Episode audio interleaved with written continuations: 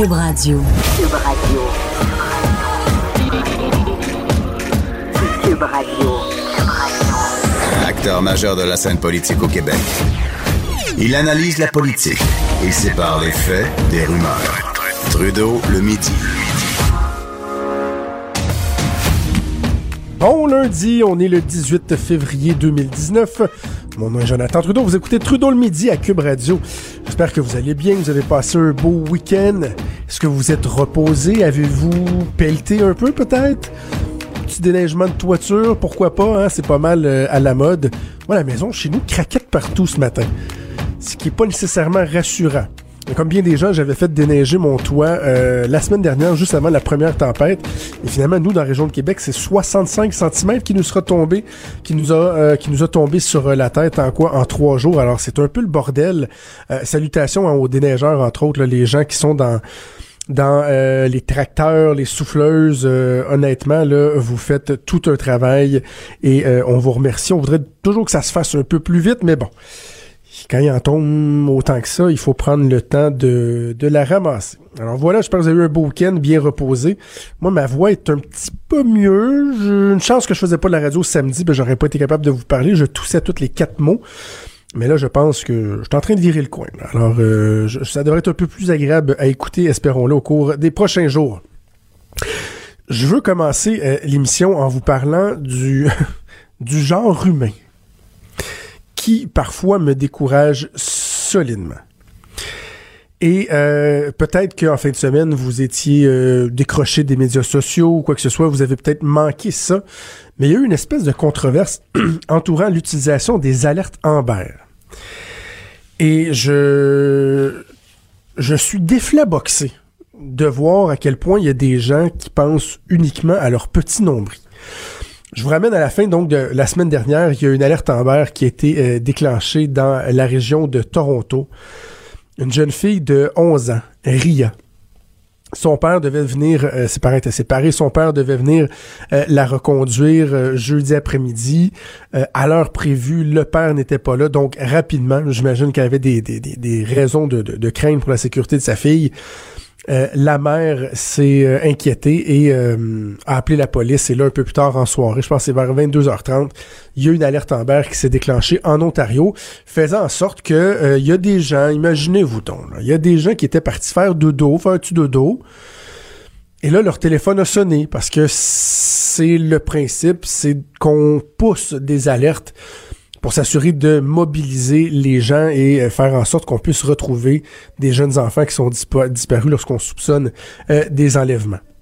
Et là, il y a des gens qui ont, pas aimé ça. ça. les a dérangés dans leur, euh, dans leur petit confort, dans leur petit confort douillet, et se sont mis à dénoncer, entre autres sur les médias sociaux, mais pas juste sur les médias sociaux, je vais revenir, mais appeler la police il a fallu que le 911 fasse une intervention pour demander aux gens d'arrêter d'appeler, d'arrêter de les déranger parce que pendant qu'il y a des oiseaux qui appelaient le 911 pour dire Hey là, je fais deux fois me réveiller, il me fatigué, j'en ai rien à foutre de la petite fille qui est disparue. Mais pendant ce temps-là, il bloquait les lignes pour des gens qui pouvaient appeler et donner de la véritable information, de l'information pertinente pour la police. Je peux pas croire qu'en 2019, on en soit rendu à dire aux gens à rappeler encore aux gens que lorsque vous contactez le 911, il faut que ce soit pour de véritables urgences. Vous bloquez les lignes, vous monopolisez l'attention des, répartiteurs, mais il y a des gens qui, même si on enseigne ça à nos jeunes enfants, il y a des gens qui, eux, non, ça c'est, s'applique pas à eux. ont quand même fait le choix d'appeler la police pour euh, se plaindre du fait que leur petit sommeil douillet avait été perturbé. Ce qui est le plus navrant, le, pire là-dedans, c'est que la jeune Ria a été retrouvée morte. Elle a été assassinée, semble-t-il, en tout cas selon toute vraisemblance, par son père.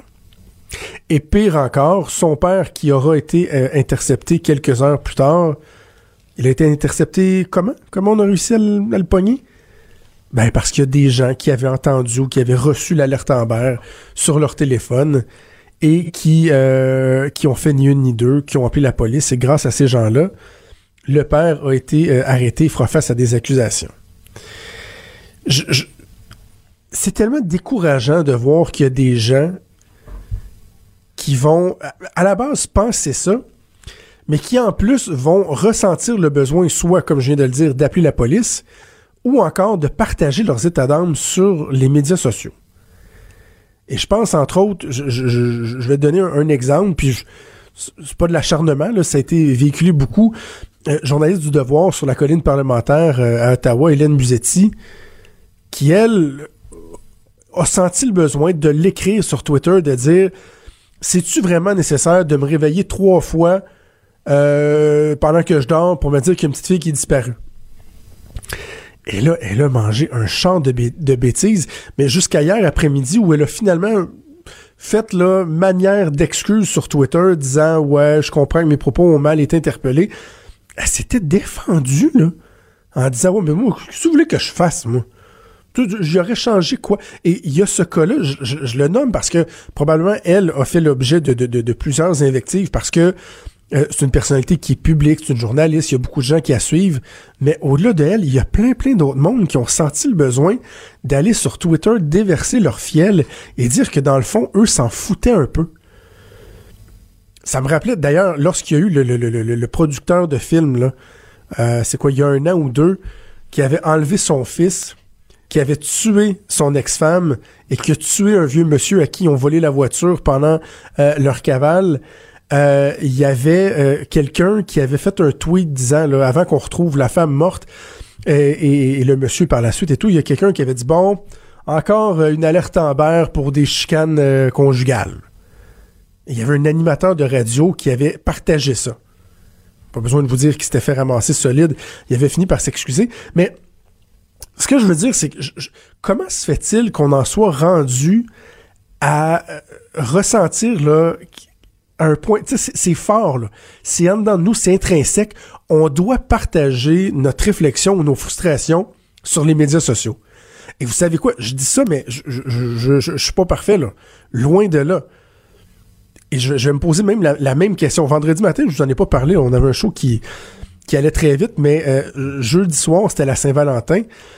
Puis ça n'a pas bien été. On avait euh, euh, retenu les services d'un traiteur et euh, finalement, ce qui avait été livré dans la journée et reçu par la gardienne de mes enfants, lorsqu'on l'a ouvert à 18h30 le soir, lorsqu'on s'apprêtait finalement à manger, c'était pas pas tout le bon menu. C'est un menu dans lequel il y a des éléments où j'étais allergique, ma blonde était allergique. Finalement, tout, ça a scrappé le souper de Saint-Valentin. Et à un moment donné, je, je sais pas pourquoi j'ai senti un besoin de faire un petit message Facebook puis un petit tweet. Juste mentionner que je n'ai pas nommé le traiteur, si vous vous posez la question, parce que le but n'était pas de, de, m'acharner sur euh, ces gens-là, parce que bon, tout le monde a droit à l'erreur, mais c'est juste plate quand ça tombe sur toi. Mais j'ai ressenti le besoin d'aller sur Twitter, d'aller sur Facebook pour le partager. Ce qui était une mauvaise chose parce que finalement, le lendemain matin, je me suis fait écœurer par tous mes collègues ici euh, à l'Assemblée nationale qui me disaient que j'avais juste euh, à cuisiner.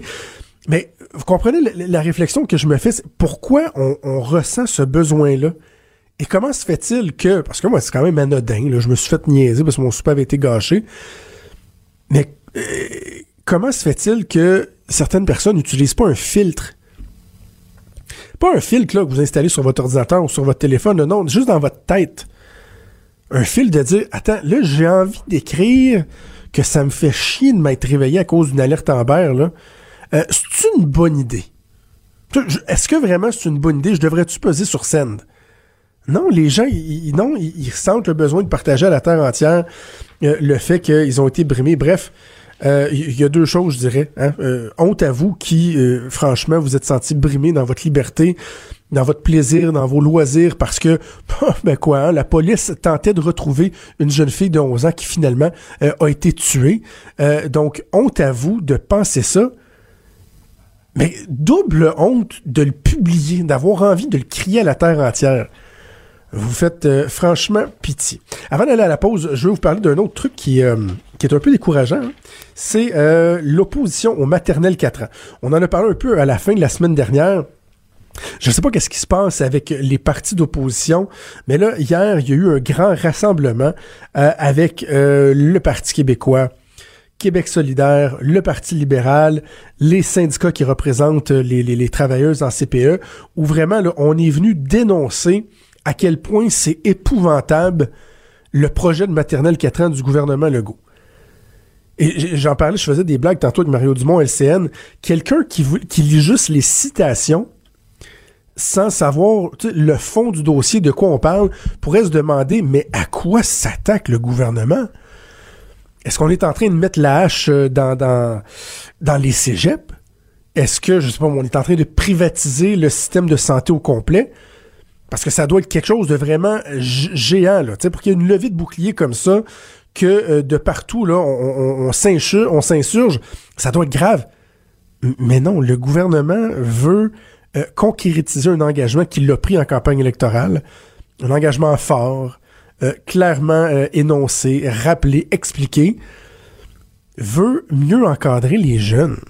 Le gouvernement veut mieux dépister des jeunes qui auraient des difficultés, les suivre dès le plus jeune âge et faire en sorte que, entre autres, si c'est par choix ou par nécessité que des parents veulent que leurs enfants puissent fréquenter la maternelle à 4 ans, que ça puisse être fait. Il me semble que c'est pas euh, c'est pas la fin du monde là. et vraiment d'entendre donc les partis d'opposition qui vont au front en disant mais personne en veut de ça il euh, y, a, pas de mandat dans la... non je m'excuse mais ils ont été élus pour ça et avant de parler euh, au nom de la population avant de faire de la petite politique et de juste tenter de mettre le gouvernement sur la défensive prenez donc le pouls un peu dans la population sortez de chez vous là allez voir les gens Premièrement, ils vont peut-être, dans certains cas, vous expliquer pourquoi vous avez mangé une maudite volée aux dernières élections. Ça ferait peut-être du bien de comprendre la déconnexion, d'essayer de reconnecter. Et en même temps, vous allez peut-être apprendre ou comprendre que oui, c'est bien, c'est pertinent de poser des questions. Parce qu'il y a des questions qui se posent par rapport au projet du, gouvernement pour euh, les maternelles 4 ans. Mais de là à faire une opposition systématique aussi virulente, franchement, vous faites un peu pitié. Réveillez-vous donc, hein? Jusqu'à 13. Trudeau, le midi. On se souvient en avril 2016, ou peut-être avez-vous oublié, mais en tout cas, on nous le rappelle ce matin, qu'il y a eu la publication des Panama Papers. Ça, c'était le résultat d'une fuite de 11,5 millions de documents euh, du cabinet panaméen Monsac Fonseca. On avait entendu, on avait compris qu'il y avait de l'évasion fiscale, l'utilisation des paradis fiscaux qui se faisait à la grandeur de la euh, planète et entre autres particulièrement ben, au Canada, il y en avait euh, beaucoup. On avait l'impression que depuis ce temps-là, il y a des choses qui étaient pour changer, mais ce matin, dans le journal de Montréal, journal de Québec, sous la plume de Christopher Nardi, on apprend qu'au Canada, il se passe pas grand-chose. Seulement 12 des 900 Canadiens ou des entreprises qui avaient été identifiées dans les paradis fiscaux ont été euh, sommés de remettre de l'argent au fédéral et il n'y a pas encore un sou qui a été récupéré.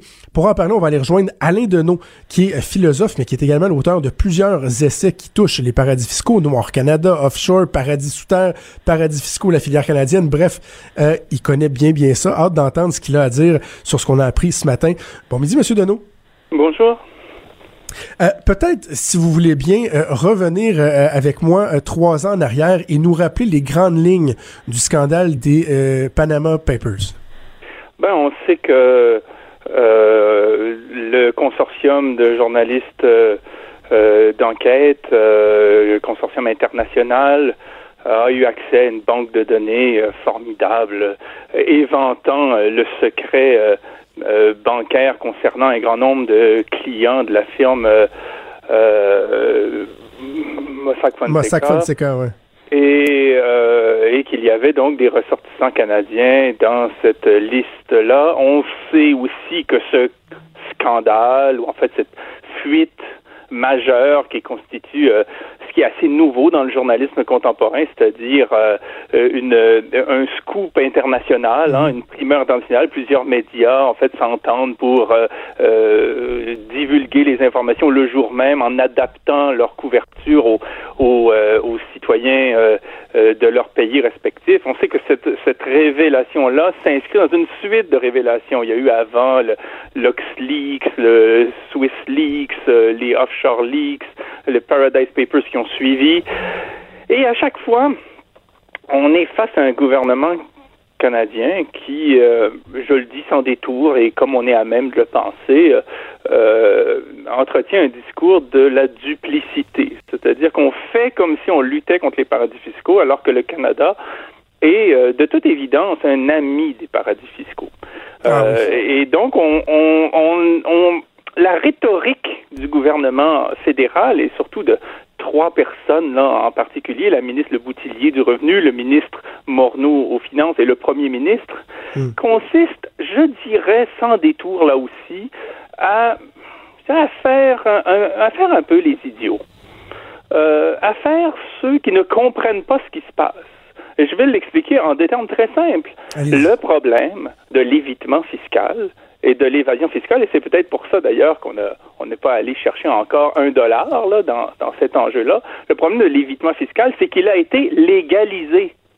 Il a été légalisé. Le gouvernement fédéral, depuis 1980 à peu près, là, euh, par toutes sortes de mesures, des ententes fiscales, des, des ententes sur euh, euh, la lutte à la double imposition, enfin je passe assez technique, rend possible légalement au bénéfice de grandes entreprises et de détenteurs de fortune des transferts comptables massifs dans des pays où économiquement il ne se passe rien. On ouvre un compte à la Barbade, on ouvre une filiale aux Bermudes, on crée une structure au Luxembourg strictement pour faire transiter des fonds afin qu'ils ne soient pas imposés. Et le gouvernement fédéral rend ça légal. Bon, c'est il est là le problème. Et j'ai envie de hurler parce que ça fait des années qu'on le répète et on est face à des gens qui font les sourds. Pourquoi? Parce que tout ce qu'ils nous disent, eux, d'une manière un peu monologique, là, c'est un vieux disque qui commence à grincer.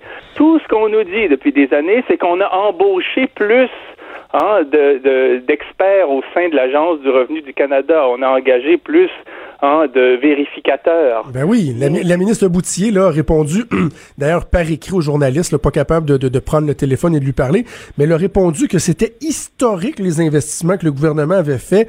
On parle d'un milliard au cours des trois dernières années pour la lutte à l'évasion fiscale. Ils disent avoir embauché plus de 1300 vérificateurs. C'est bien beau, mais les résultats, ils sont où? Ben, déjà, on est en deçà des coupures au sein de l'agence qui ont été effectuées par le gouvernement précédent de Harper. Donc, on est à peine dans un rééquilibrage. Donc, il n'y a pas de quoi euh, pavaner quand on prétend vouloir replâtrer, hein, euh, en quelque sorte, euh, reconstruire hein, sur le- les ruines de, de l'autorité politique précédente. Euh, mais l'enjeu, il n'est pas dans le fait d'embaucher des vérificateurs, puisque la loi rend légal ce qui pose problème. C'est exactement comme si demain matin on abolissait les limites de vitesse sur les autoroutes, mais qu'on disait aux gens rassurez-vous, il y aura plus de patrouilleurs. Oui, mais les patrouilleurs n'ont plus autorité pour faire valoir une interdiction puisqu'on a rendu légal la chose, on a fait sauter les contraintes. Et c'est exactement ce qui se passe dès lors aujourd'hui que vous gérez un grand groupe hein, dans un domaine industriel ou commercial. Vous avez des clients à l'étranger, vous avez des comptes ici, ailleurs. Il est très facile de faire transiter des fonds à la Barbade pour prétendre avoir eu une activité là, avoir payé des impôts à hauteur de 0,25% ou 1% et de rapatrier les fonds ensuite au Canada en disant euh, ben, j'ai déjà payé des impôts à la Barbade, 1% c'est épouvantable, vous n'allez pas m'imposer une deuxième fois sur le même capital. Et c'est des trucs comme ça, des échappatoires qui ont été pensés, conçus, élaborés par les différents gouvernements fédéraux depuis plusieurs décennies qui entraînent le problème. C'est pour ça que vous avez aujourd'hui, parmi les destinations où investissent, entre guillemets, le plus les entreprises canadiennes, euh, euh, euh, parmi les, les dix premiers pays, par exemple, euh, euh, euh, davantage de paradis fiscaux que d'États traditionnels. Vous allez, le, vous avez le Luxembourg, évidemment la Barbade, les Bahamas, les Bermudes, Hong Kong, et ainsi de suite. Qu'est-ce que vont faire les grandes entreprises là-bas? C'est pas investir dans, je ne sais trop, un Non, non, c'est pas du savoir-faire développement économique. Là. Non, exactement. C'est strictement comptable. Et donc, le gouvernement fait tout le temps semblant de ne pas comprendre que l'enjeu est législatif et politique. Il n'est pas technique. Il n'est pas non plus criminologique. C'est pas un l'affaire, c'est pas d'aller pincer deux trois fraudeurs. Il y en a toujours. Hein. Je dis pas que la fraude est un problème euh, à négliger, mais outre le problème de la fraude, l'enjeu principal, c'est celui de la légalisation d'une escroquerie. Et c'est absolument fondamental parce qu'après, pourquoi il n'y a plus de livres dans les bibliothèques scolaires? Pourquoi est-ce qu'il y a de la moisissure dans les écoles? Pourquoi est-ce que les, les, les personnes âgées mangent euh, euh, de la nourriture qu'on voudrait pas pour son pire ennemi Pourquoi est-ce que l'État est pas capable d'entretenir le système routier? Ben, C'est parce qu'il n'a plus d'argent. Il n'a plus d'argent. Pourquoi? Parce qu'il va pas le chercher là où il est. On a des entreprises comme Google, Amazon, Monsanto et d'autres, des grands groupes. Hein, J'ai pas besoin de faire une liste euh, à l'infini, mais à peu près tous et euh, ont des, euh, des, des, structures offshore à leur disposition et peuvent éviter une grande partie de leurs obligations fiscales. Et c'est un problème de société, c'est un problème politique. Mais on fait comme s'il était technique, ce problème. Mais le pire, M. Deneau, c'est que justement, lorsqu'on constate qu'il manque de fonds, qu'il manque d'argent, euh, au lieu d'aller vers le, le, la solution qui serait la plus évidente, donc de resserrer les réglementations et tout, on fait quoi? On se tourne vers le contribuable, on en demande toujours davantage au contribuable qui, lui, doit respecter les lois, qui, lui, va se faire taper sur les doigts si euh, il paye pas en temps à Revenu Canada ou s'il fait euh, quelques quelques gestes euh, répréhensibles qui soient, alors que les grands de ce monde, eux, eux peuvent agir en, toute impunité. En effet, le climat, vous avez tout à fait raison, il, il est, il se s'établit entre, d'une part, les grandes entreprises, les grands détenteurs de fortune, et d'autre part, la classe moyenne, les prolétaires, disons-le comme ça, les, euh, et les PME, qui sont souvent captives. Bon. Euh, et le problème, c'est qu'on sème, euh, on, développe un discours trompeur auprès des gens, parce qu'on amène les gens à dire on paie trop d'impôts, c'est donc que l'État fait pas son travail, puis c'est peut-être même qu'on n'en a pas besoin. Alors que le problème, si on paie trop d'impôts par rapport à, euh, au, prorata de son, euh, son poids dans l'économie générale, c'est parce qu'on compense pour les grands groupes qui ne paient pas leur juste part. Hein, c'est pas parce que l'État fait nécessairement mal de son travail. Cela dit, on peut le critiquer après coup, j'ai rien contre. Mais c'est pas mm. nécessairement que il est vorace, euh, il est opulent, et on vit au-dessus de nos moyens. C'est pas ça la question. Euh, faut voir qu'on est face à une série de conséquences liées au transfert d'actifs dans les paradis fiscaux par les grands groupes. Hein. Non seulement il y a de l'argent qui rentre pas dans les coffres de l'État, ça fait que l'État il, manque toujours d'argent pour financer euh, euh les institutions de nature euh en santé publique, de nature scolaire, ainsi de suite. Non, c'est que le, en plus, l'État se met à imiter les paradis fiscaux. Il impose moins le capital qui reste et ensuite il s'endette parce qu'il n'y a plus d'argent qui rentre. Alors pour que pour pouvoir boucler le budget, on emprunte aux institutions qu'on n'impose plus. Alors là, il y a le service de la dette qui embraye. Et on est pris dans une spirale infernale. Si on pouvait être responsable sur ces questions-là et franc, faire preuve d'honnêteté, on essaierait de régler les problèmes à la source.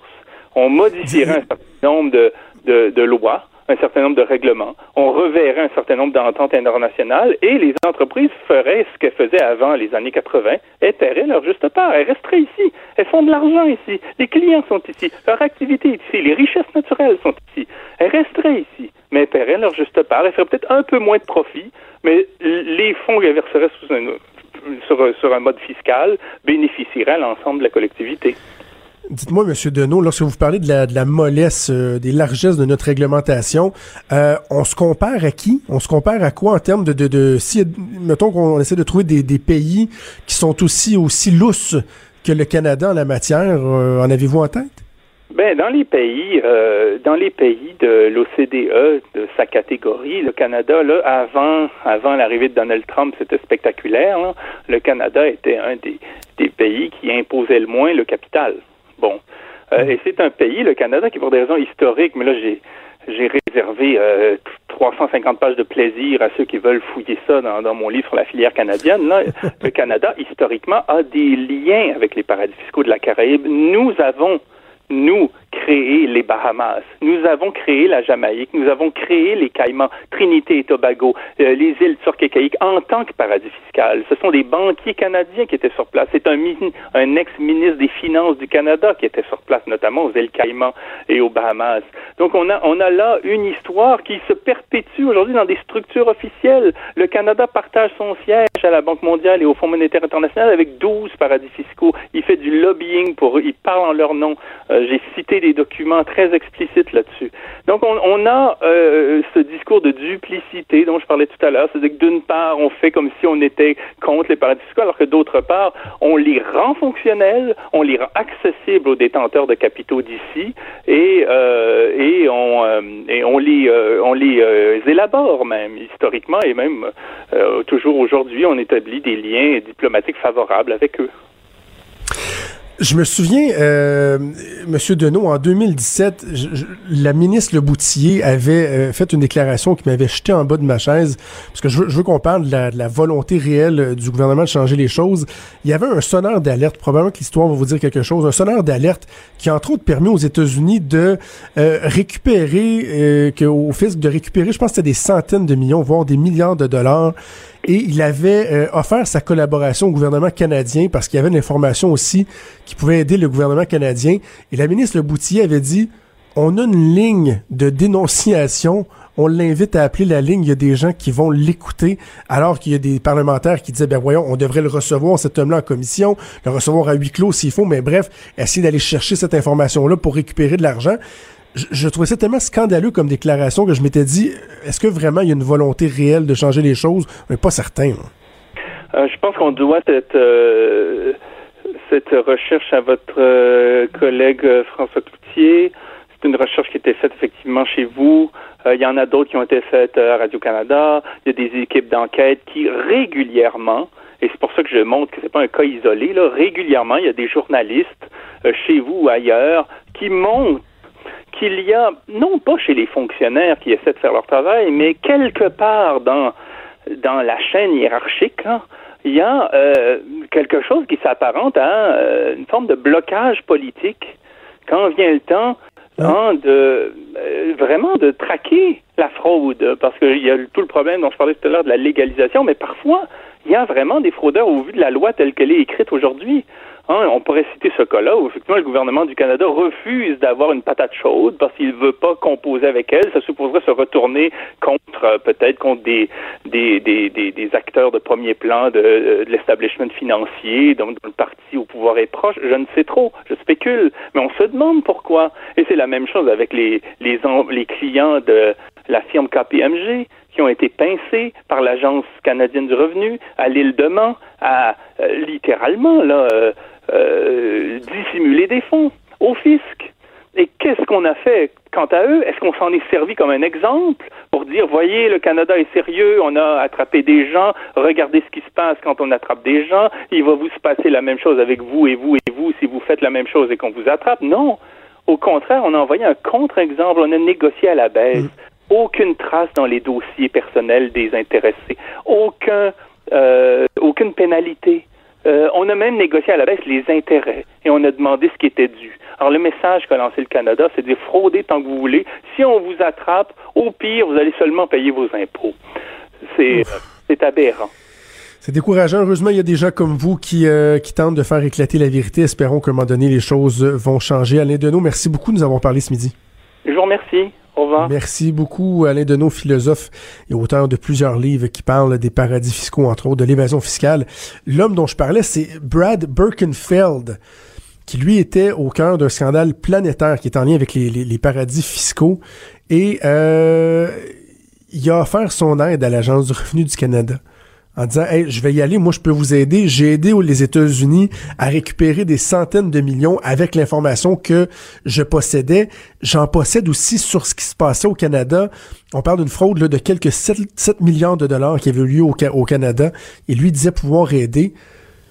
Et quand on lui a demandé à M. Birkenfield, est-ce que le Canada vous a déjà appelé pour collaborer, le fisc canadien, il a dit en 10 ans, euh, j'ai jamais eu aucun appel du Canada. Et pourtant, il a aidé le, gouvernement américain. Et comme je disais, la, la, la, ministre du Revenu national, Diane Leboutillier, avait dit Bon, ben, il y a une ligne de dénonciation. Et devinez qu'est-ce qu'elle avait dit également comme, argument, là? Hein? Pour, euh, pour répondre aux gens qui disaient que le gouvernement restait les bras croisés. Ben oui, elle avait dit qu'il y avait des sommes records d'un milliard qui avaient été investies. Ça, c'était il y a deux ans. Elle nous a servi le même baratin ce matin, mais le résultat est le même. Finalement, il se passe absolument Trudeau, le midi. Joignez-vous à la discussion. Appelez ou textez. 187 Cube Radio. 1877 827 2346. D'habitude, le lundi, je parle à Vincent Dessureau dans le dernier bloc de l'émission, mais je bouscule un peu Vincent parce que dans le dernier bloc, tantôt, on va avoir euh, la ministre de la Santé, Danielle Mécan, euh, en entrevue. Alors, j'ai le, plaisir de parler tout de suite à Vincent. Salut Vincent. Salut. Écoute, tu me tasses pas quand même pour... Euh, Ben, c'est ça pour n'importe qui. C'est la ministre de la Santé. C'est que je la trouve quand même bonne d'ailleurs sur le sujet des, euh, des infirmières euh, praticiennes spécialisées. Là, alors, ça devrait bien aller. Oui, oui, oui, oui, oui euh, bien hâte de lui parler. Un ministre qui semble être bien déterminé à faire changer les choses. Parle-moi de Facebook. Facebook, il me semble que de semaine en semaine, de mois en mois, il y a des mauvaises nouvelles, des scandales et tout. Et là, tu me parles d'un rapport dévastateur pour eux, encore une fois. Oui, j'en avais glissé un mot hier à Salut Bonjour parce que The Guardian hier avait sorti une information comme quoi on attendait un rapport dévastateur contre Facebook à minuit hier soir, heure de, euh, de l'Angleterre. Et euh, c'est arrivé, c'est tombé. Le rapport du, il euh, faut dire, c'est un rapport britannique du comité médiatique parlementaire. En fait, le comité qui s'occupe de la culture des médias, du sport et du numérique,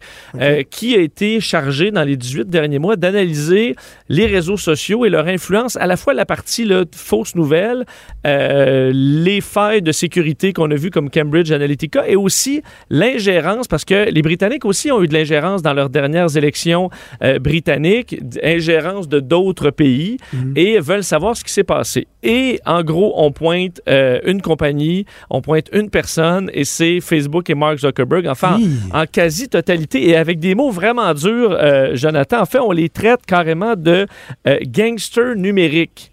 Euh, et ça, c'est un, un, rapport euh, très officiel qui n'a pas de ne peut pas émettre de contraintes. C'est un rapport qui va suggérer euh, des changements à l'administration. Ensuite, ce sera à Mme May et au, gouvernement à, changer les choses. Mais ce qu'on explique, entre autres, dit que Facebook, ben, en gros, ne respecte rien.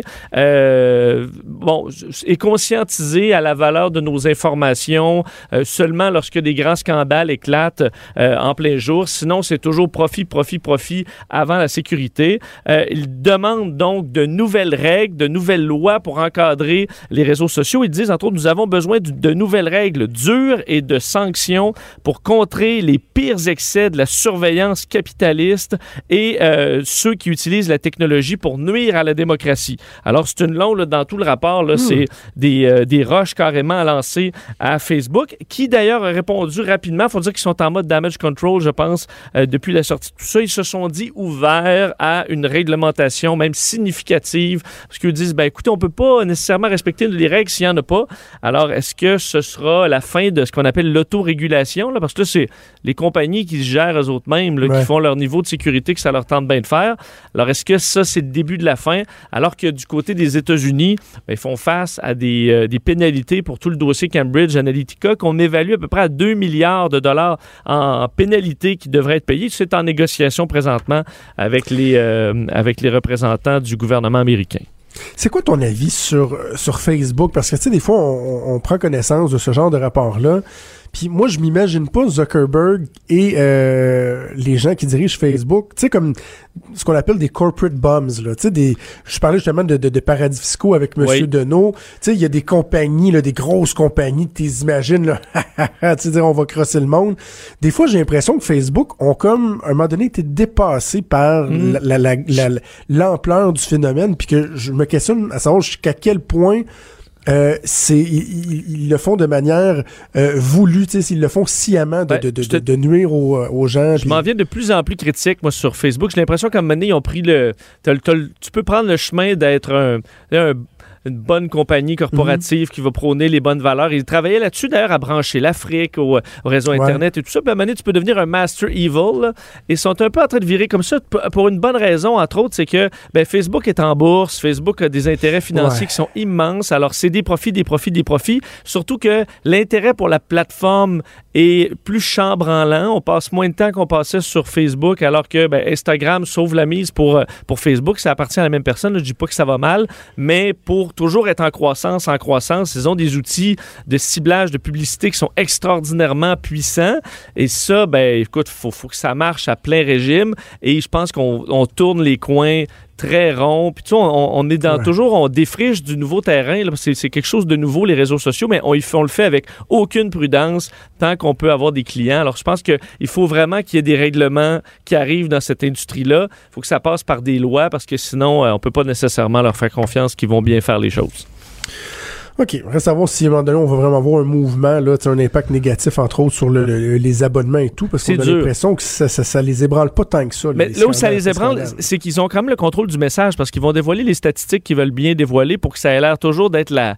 Écoute, Facebook, comme si sky's de limite, mais il y a un des. Si vous allez sur Facebook, là, puis vous descendez votre fil d'actualité, à part des gens qui croient que la Terre est ronde, puis des gens qui vont écrire des pensées ou puis partager des, des, des nouvelles par rapport, là, il y a de moins en moins de contenu intéressant, je trouve, sur Facebook. Alors, ceux qui restent là et qui publient souvent, c'est pas toujours les plus intéressants, alors ça désintéresse le reste du monde.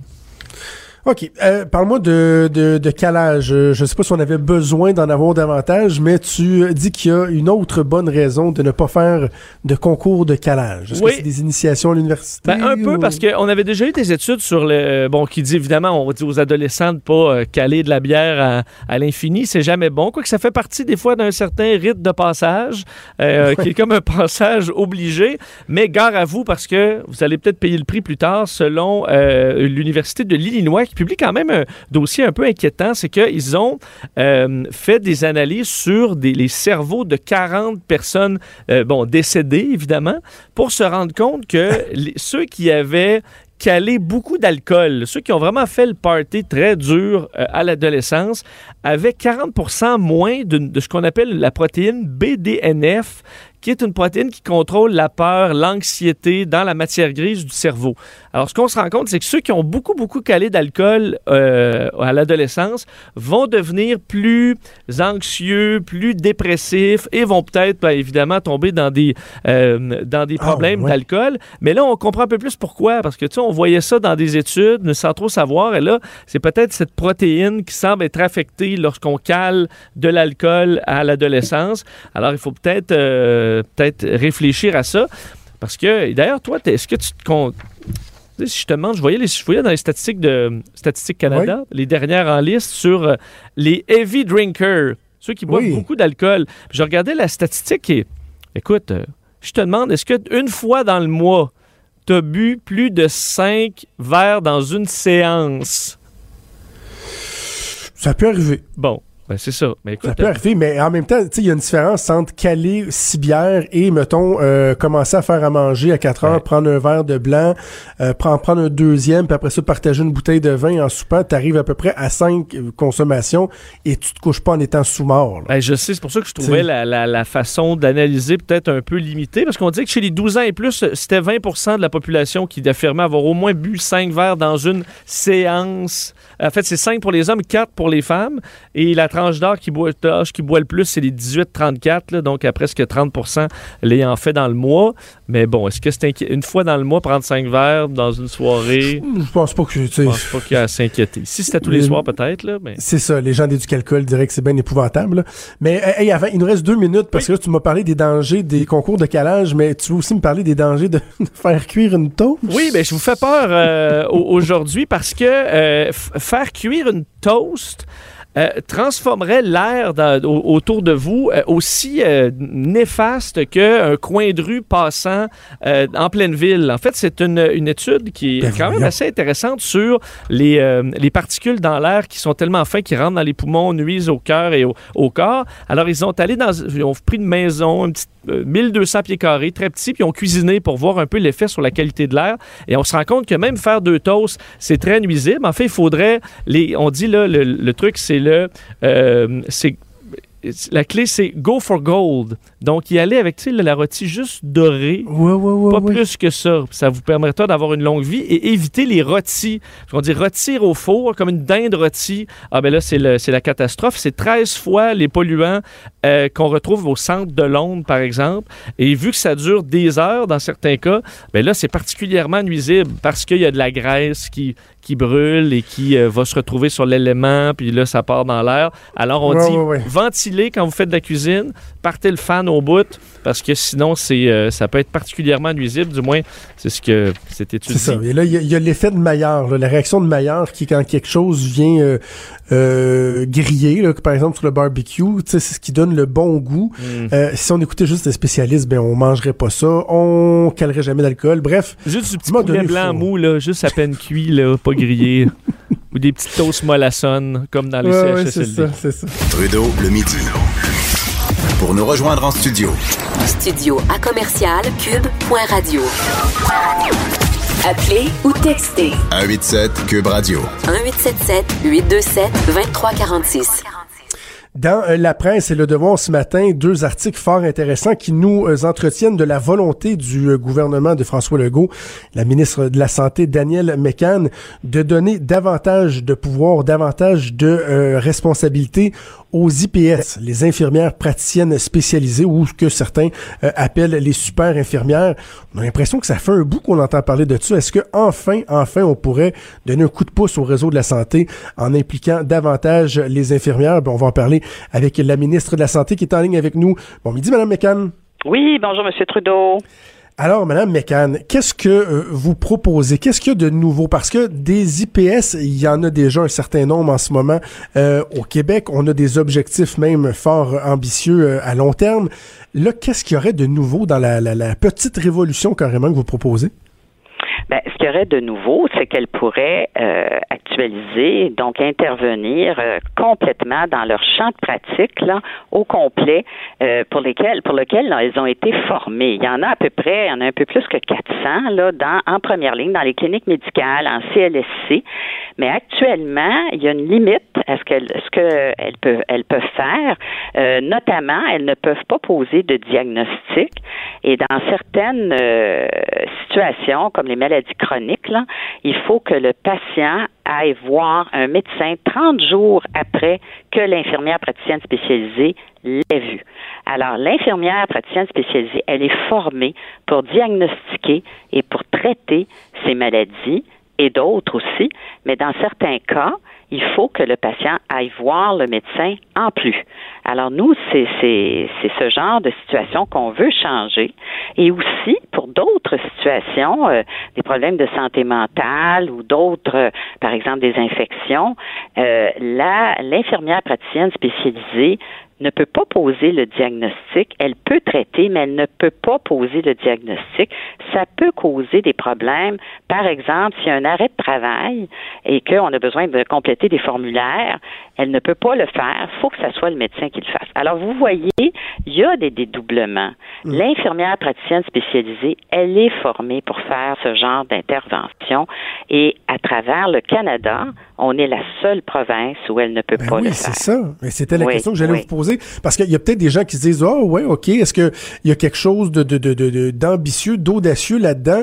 Euh, l'audace, j'imagine, ce serait de, de, de, de, de, de contrer les résistances, mais sinon, il reste que c'est quelque chose qui se fait déjà partout ailleurs au pays, sauf chez nous. Pourquoi? Pourquoi ça n'a pas encore été fait au Québec? Exactement. Puis je vous dirais, en plus, là, on a 500 000 personnes qui attendent pour être inscrites à un médecin de famille. Nous, on dit, là, il faut mettre à profit tout ce qu'on peut pour répondre aux besoins de ces personnes-là. Il faut absolument que tout le monde joue pleinement son rôle. Et quand on dit là qu'il y a des activités qui sont supervisées par les médecins, il faut que l'infirmière se rapporte aux médecins également régulièrement, ça peut représenter au minimum le quart du temps de l'infirmière. 400 et plus infirmières. Et des médecins équivalents aussi, là. Hein, vous en avez aussi des médecins qui doivent euh, euh, superviser ou euh, hein, travailler avec les infirmières praticiennes spécialisées. Alors tout ça, là, ça pourrait être dégagé pour voir euh, des patients qui attendent sur un guichet d'accès. Puis la population, c'est ce qu'elle souhaite. Mais, et, et, Madame la ministre, donc, si je, me permets de répéter ma question, pourquoi ça n'a pas encore été fait? Certains disent que c'est à cause la résistance du corps médical. Est-ce que c'est votre avis? Et si oui, qu'est-ce qui a changé aujourd'hui pour que euh, vous ayez l'assurance morale d'être capable de, de, de, de, de réaliser euh, ces engagements-là? Ben, je pense que vous avez mis le mot dessus. C'est une responsabilité pratiquement morale parce que, euh, écoutez, il y a des gens qui ont besoin de services. Alors, bon, qu'est-ce qui s'est passé? Euh, Je pense que c'est peut-être la volonté qui n'était pas assez grande. La nôtre, elle est complète, elle est ferme. Et nous, on va, on va évidemment prendre le chemin nécessaire pour y arriver. C'est sûr qu'on aimerait mieux que ça soit en collaboration avec le Collège des médecins, avec la Fédération des médecins omnipraticiens. Moi, j'ai eu des discussions avec les présidents euh, du collège et de la fédération. Moi, j'ai perçu une ouverture, mais je pense qu'il faut aller jusqu'au bout et vraiment euh, euh, faire en sorte que les infirmières, les IPS, jouent leur rôle pleinement et nous, on, va prendre la voie législative là, si c'est nécessaire. Évidemment, on aimerait mieux aller par règlement avec le Code des professions, avec les, c'est une douce menace. Dans le fond, c'est une, douce, c'est une douce menace que vous évoquez. Ben, c'est une grande détermination parce que ça n'a plus de bon sens. Là. Vous savez, euh, euh, je comprends que ça fait des années qu'on en parle, là, mais là, on arrive à un point de rupture. On peut pas laisser 1,5 million de personnes qui n'ont pas de services, là, qui sont pas inscrits à une équipe de soins et services. Et les médecins de famille, là, euh, on veut les soutenir, nous. On veut vraiment, eux aussi, qu'ils puissent vraiment exercer complètement leur champ de pratique, mais dans les, les sphères vraiment où ils sont totalement requis. Il faut qu'ils puissent déléguer davantage à d'autres professionnels. Prenez euh, des problèmes de santé mentale, ça peut être traité par euh, une infirmière praticienne, mais aussi un, un travailleur social, une psychologue. Euh, nous, on veut modifier aussi le mode de rémunération des médecins parce qu'actuellement, mhm. ils sont rémunérés à l'acte. Il faut qu'ils voient le patient pour être rémunéré. Ça limite beaucoup les possibilités. Un médecin, là, il peut vous appeler, ou vous téléphoner pour vous donner un, un résultat dans certaines circonstances il peut faire des interventions par téléphone, il peut consulter son collègue spécialiste par Internet. Hein. On a ce qu'on ben appelle un e-consult dans bien des cas, mais il n'est pas payé actuellement pour faire ça. C'est un frein. Alors nous, on dit, on garde le même niveau de rémunération, mais on paie autrement. On paie par patient. Alors, et le patient, la personne, elle est inscrite à une équipe, à une équipe multidisciplinaire. Puis à ce moment-là, il y a beaucoup plus de patients qui peuvent être en charge, pris en charge, parce que, évidemment, euh, téléphoner ou aller par Internet, ça économise énormément de temps, beaucoup plus efficace et d'aussi grande qualité. Parlons des ressources euh, maintenant, Madame la ministre. Euh, on sait qu'au niveau des, des, des, des, infirmières, comme à bien d'autres endroits dans, dans, dans, notre société, euh, on a un manque de ressources. Il y a même quelqu'un dernièrement qui me disait que dans certaines écoles de formation, dans les dernières cohortes, il y avait personne même qui avait appliqué dans les programmes. Donc là, on a un objectif de, de, de, de monter à 2000 IPS en 2024. Est-ce que c'est réaliste? Est-ce qu'on va avoir suffisamment de ressources, suffisamment d'hommes et de femmes qui vont entreprendre ces programmes-là pour euh, éventuellement aboutir euh, auprès des patients? Mais moi, je vous dirais, l'information que j'ai pour euh, les programmes là, qui forment nos IPS sont populaires parce que même si cette année, là, on va en avoir une centaine qui vont graduer, on me dit que la prochaine cohorte, qui est l'année prochaine, c'est autour de 250 qui vont graduer. Nous, on a un objectif d'en avoir 2000 en 2024 et je pense qu'on va l'atteindre. Alors là-dessus, je pense qu'on est en bonne voie là, de réaliser notre objectif. Par rapport aux autres infirmières, évidemment, il y a des, des, des enjeux importants, euh, évidemment, dont on pourrait parler, là, si vous le souhaitez. Euh, c'est sûr que pour nous, c'est un grand défi. On travaille beaucoup avec euh, la Fédération des infirmières et infirmiers du Québec et euh, Madame Nancy Bédard, travail de collaboration énorme. Et évidemment, on veut vraiment que les infirmières reviennent travailler dans le secteur public. On veut améliorer les conditions de travail, offrir des postes à temps complet. Évidemment, on veut qu'elles les prennent, ces postes-là, à temps complet, parce qu'on veut diminuer pour éventuellement éliminer le temps supplémentaire obligatoire. Alors, c'est un effort très grand qu'on fait actuellement. Dans la petite révolution que vous proposez, euh, Madame la ministre, est-ce que ça va prendre également, parce qu'on on peut parler d'un changement de mentalité du côté des médecins qui doivent euh, accepter de, de, de, de, partager, si on veut, euh, le travail, de faire davantage confiance aux infirmières. Est-ce que ça va également prendre un changement de mentalité du côté des patients? Parce que même dans le réseau, moi j'ai parlé avec des médecins qui me disaient, par exemple, même les femmes médecins, on est en 2019, mais ça arrive qu'il y des patients qui vont vouloir parler à à un homme médecin pour avoir une deuxième opinion. Euh, dans le même sens, est-ce qu'il va falloir donc amener ce, changement de mentalité pour que les gens comprennent que si l'infirmière ou l'infirmier vous dit, ben regardez, euh, à la lumière de, de, ce que vous me présentez, euh, il n'y a, pas a pas matière à aller plus loin, je sais pas, moi, vous avez un truc viral ou quoi que ce soit, que les gens aussi apprennent à faire confiance à la capacité de poser des diagnostics ou non des infirmières, des infirmiers. Moi, moi, je pense qu'on on, est euh, une société là qui évolue dans ce sens-là. Je vois pas de, de, de problème à ce niveau-là, M. Trudeau. Ce que je vois, par exemple, c'est que nous, on a une obligation de bien communiquer avec la population où trouver le bon service pour le problème de santé qu'ils ont. Et je vous donne un exemple. Euh, on a mis en place des cliniques d'hiver. Hein? Ça, ça a mhm. augmenté l'offre de services cet hiver et ça a ramené plusieurs personnes, on parle de 3000 patients par semaine, euh, qui peut-être serait rendu à l'urgence là en ambulatoire, puis finalement qu'on a réorienté vers les cliniques. Mais moi, je hmm. pense que la personne qui a un problème de santé mineur, là, hein, puis on les connaît, là, on le sait, hein, des infections, euh, ah euh, des maladies chroniques même, euh, de voir une infirmière praticienne spécialisée formée sept ans d'études là je pense que ça va bien répondre aux besoins. Ça va être dans le cadre d'une équipe multidisciplinaire. Si le problème est plus complexe que ce qui est donné dans la formation de l'infirmière praticienne euh, spécialisée, elle va référer au médecin. Ça, la, la question de l'équipe interdisciplinaire est fondamentale. Et moi, je pense qu'à la base, les Québécois, ce qu'ils veulent, c'est avoir une réponse à leurs besoins, une réponse à leurs besoins en santé. Et ça n'a pas d'allure que 500 000 personnes attendent actuellement sur un guichet d'accès quand on a une possibilité d'ouvrir davantage l'offre de service, la possibilité pour ces gens-là d'être inscrits dans une équipe et de voir ou un médecin ou une infirmière praticienne spécialisée ou tout autre professionnel. Il nous reste environ 30 secondes, Madame la ministre. C'est quoi la suite des choses? Vous voulez bouger rapidement? Oui, on aimerait pour euh, les infirmières praticiennes spécialisées bouger dans, euh, bouger dans la prochaine année. C'était la ministre de la Santé, Danielle Mécan. Euh, ben, bonne chance, Madame Mécan, puis merci d'avoir prêté à nous parler ce midi. Merci à vous. Merci. Donc, euh, le gouvernement Legault qui semble avoir de bonnes intentions, il me semble que ça, tombe sous le sens. Là. On soit capable de, de, de, permettre aux infirmières spécialisées d'en faire davantage.